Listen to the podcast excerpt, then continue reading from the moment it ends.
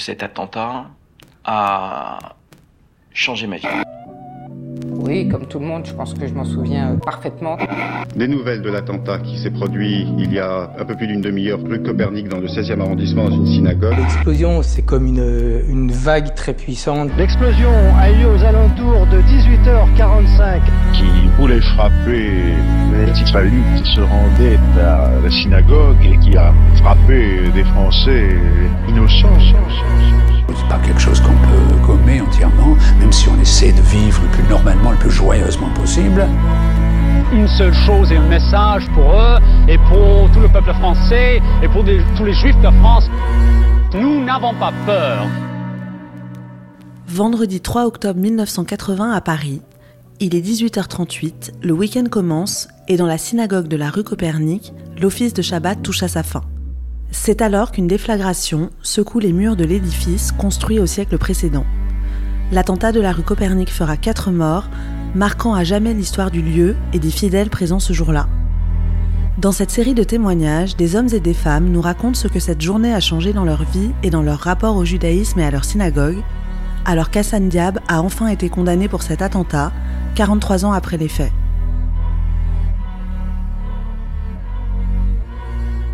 Vous écoutez, le 3 octobre 1980, Souvenir d'un attentat antisémite. Martine Pic. Bonjour, je me présente, je m'appelle Martine Pic Lachmanan. Le 3 octobre 1980, j'étais, je dirais, presque comme d'habitude, le vendredi soir, à l'office de Shabbat, à la synagogue, dans l'extension, où se retrouvaient euh, tous les copains, et j'étais euh, au troisième ou quatrième rang, ma mémoire me fait défaut.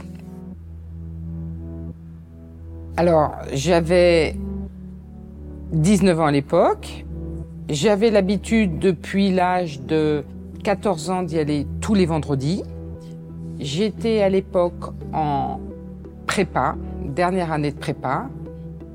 Et mes parents m'avaient dit, bon, cette année, ce serait bien que tu bosses. C'est pas obligatoire que tu ailles tous les vendredis à la synagogue. J'y allais moins, mais ce vendredi était un vendredi bien particulier parce que euh, il y avait la bat mitzvah de Françoise Herzog, qui pour moi était quelqu'un d'important parce que pendant la guerre, la famille Herzog, donc son père, la famille de Philippe Herzog et ma mère avaient été cachés pendant la guerre ensemble au Chambon-sur-Lignon. On était donc toute ma famille et moi invités le lendemain aux festivités liées à cette bat mitzvah.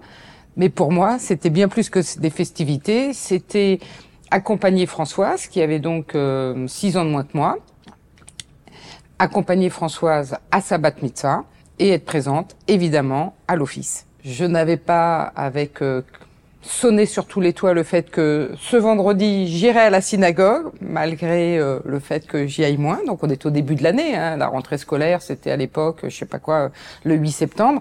Mais en tout cas ce vendredi j'y étais. Et euh, et puis du coup ben j'y suis retournée tous les vendredis et je n'ai jamais arrêté d'y aller parce que suite à l'attentat euh, mon l'endroit où j'étais bien c'était d'être à, la synagogue. Et donc euh, je n'ai cessé d'y aller pendant 30 ans 40 ans tous les vendredis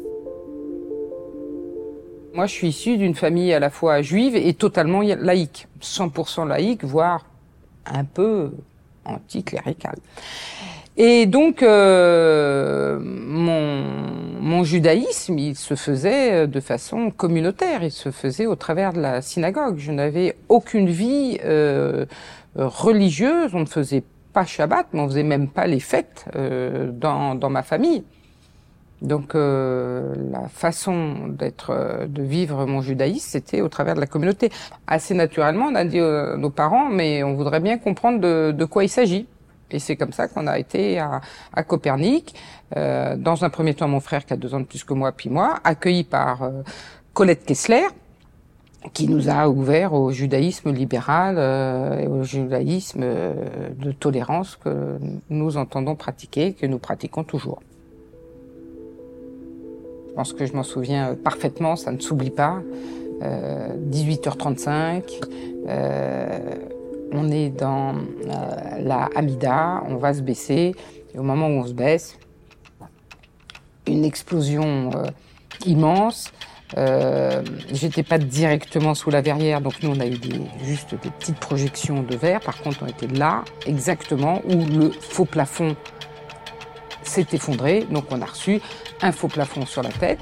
Il y avait à ma droite mon jeune frère Olivier qui a 5 ans de moins que moi. À ma gauche Isabelle Serfati, euh, 5 ans de moins que moi aussi. Et euh, je me suis effondrée sur eux pour les protéger. On est par terre, on est effondré. On vérifie rapidement que tout bouge. On entend des cris, des hurlements, des, tout ce que tu veux. Quelques souvenirs très précis. La première, instantanément, je dis à mon frère Olivier, essaye de sortir, préviens les parents, tout va bien. Il venait d'avoir 15 ans, deux jours avant. Euh, préviens les parents, il n'y avait pas de téléphone portable, qui s'inquiètent pas. Premier souvenir.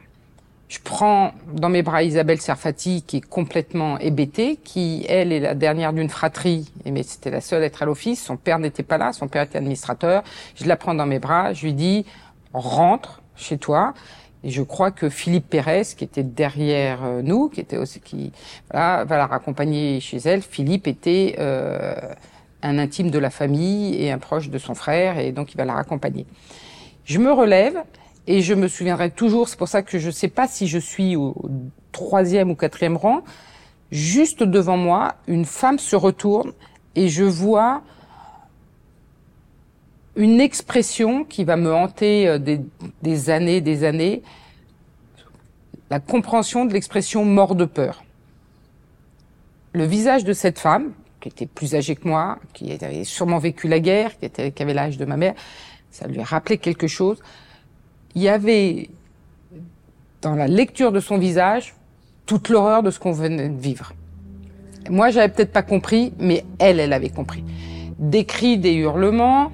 Euh, je me souviens très bien de Kassman euh, qui dit on va continuer l'office, de Michael qui dit qu'on va continuer l'office des cris d'hurlement, on nous demande de ne pas bouger, les portes sont instantanément fermées, on ne sait pas, on nous dit, on nous attend dehors, on va nous tirer dessus, on ne sait pas ce qui se passe dehors, on ne sait pas si c'est une bombe, enfin on n'en a aucune idée.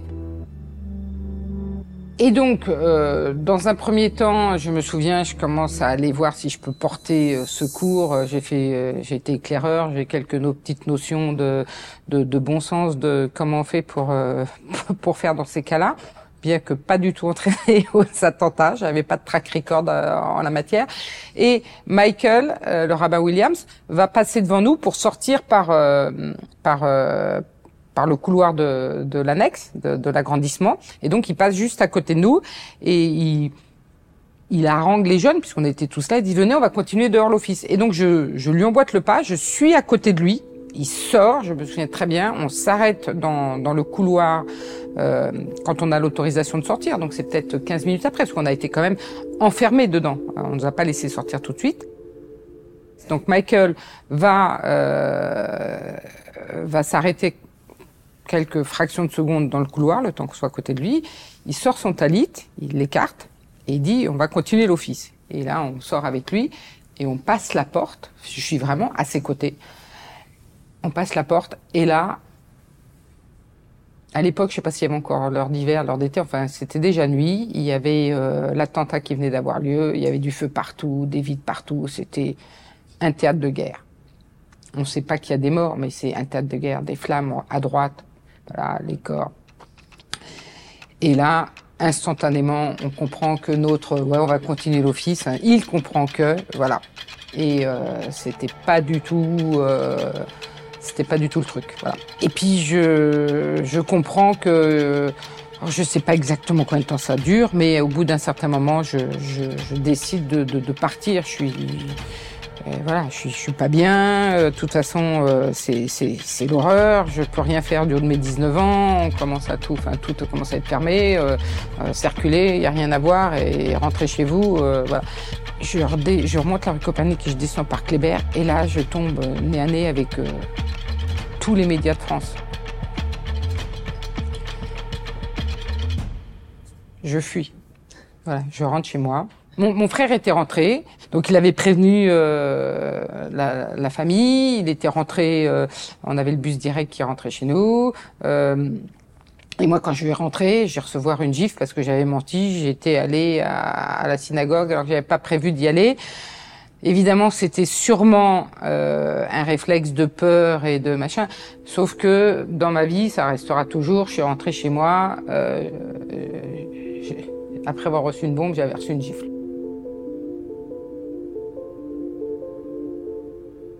Et le lendemain matin, j'ai demandé rien à personne. Je me suis levé tôt. Je suis parti. Je suis arrivé très tôt à la SINA. Je me souviens, je me suis évidemment devant des barrières de policiers. Un administrateur a dit oui, euh, hop, c'est une fidèle. Là. Je suis rentré dans la SINA et j'ai dit qu'est-ce que je peux faire? J'ai besoin d'être utile. Qu'est-ce que je peux faire? Et du coup, j'étais dans la SINA quand il y a eu l'office et parce que j'étais rentré très tôt. On venait de recevoir une bombe, on en reçoit une deuxième.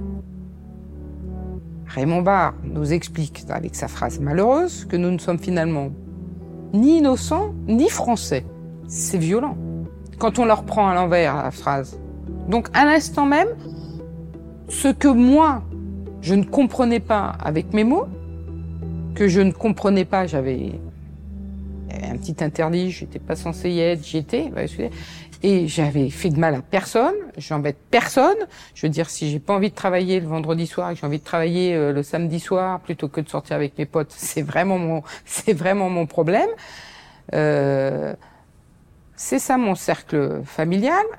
Le cercle public m'explique que hein, on avait visé des juifs et puis des israélites et puis finalement ce sont des français innocents. Donc nous on n'était plus français, on était plus innocents.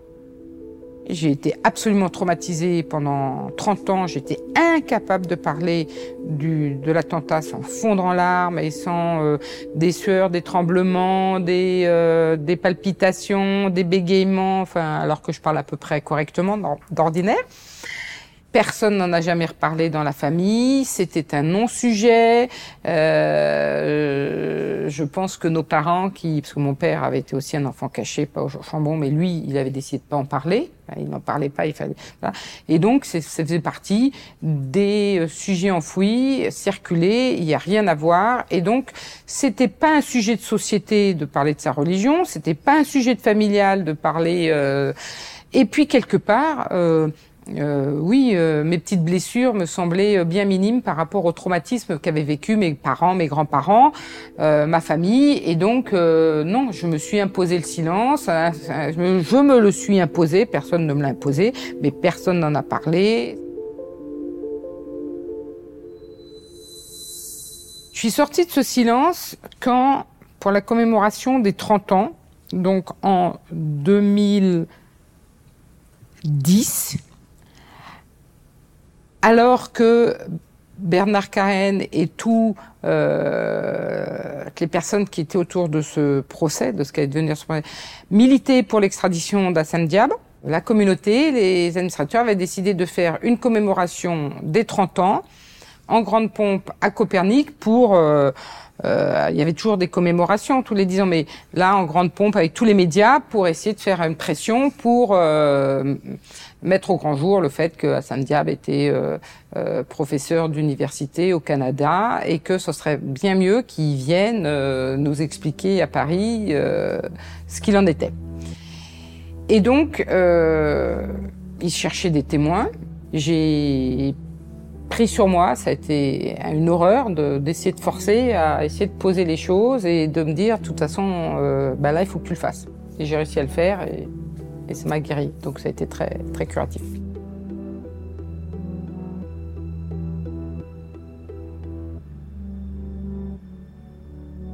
Ce procès est important, mais euh, je ne l'attendais euh, pas avec angoisse euh, et pas avec peur, enfin je veux dire, mais avec l'envie raisonnée de qu'il y ait un procès et que la justice soit rendue. Un monde s'éclaire, un nouveau monde arrive.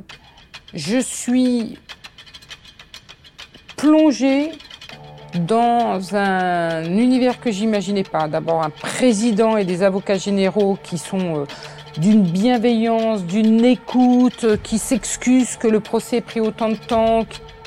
L'avocat général qui va se lever après sa déposition, qui dit au nom de la justice française, je vous présente mes excuses à vous et à votre communauté pour la longueur de cette procédure. Vous êtes là, vous êtes, attendez, il y a des gens qui se battent pour nous et nous on n'est pas là.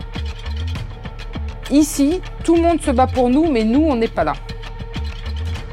Il y a un truc qui s'éclaire. Je dis, mais en fait, euh, on est les victimes non visibles. Certes, on va bien, on est les victimes non visibles. On nous a visés. On a voulu nous tuer. On n'est pas morts. Mais on est quand même les victimes euh, non visibles. Et moi, individuellement, ça n'a aucun sens que je sois partie civile. C'est pas moi. C'est notre communauté. C'est nous. Je prends mon téléphone, et la suite on la connaît, on crée ce groupe WhatsApp. En trois jours de temps, on est 40, 50. Il y a eu euh, un moment,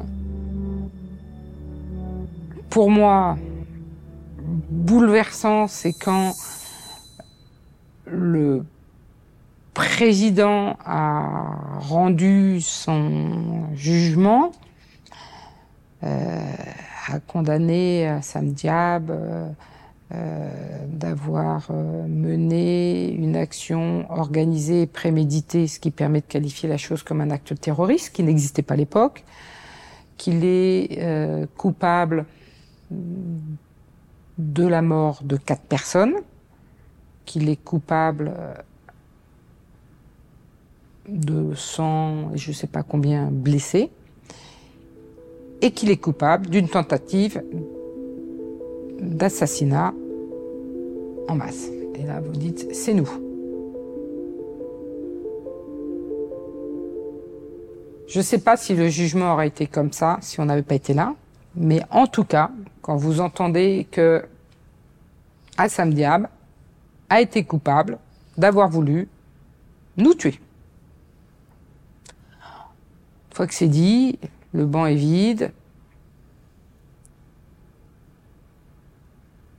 Il y aura peut-être un autre procès si un jour il est extradié. Je ne sais pas où en est euh, l'histoire. Dans 5 ans, 10 ans, 15 ans, 20 ans, peut-être jamais. Voilà. Ça, c'est dit. C'est un marqueur.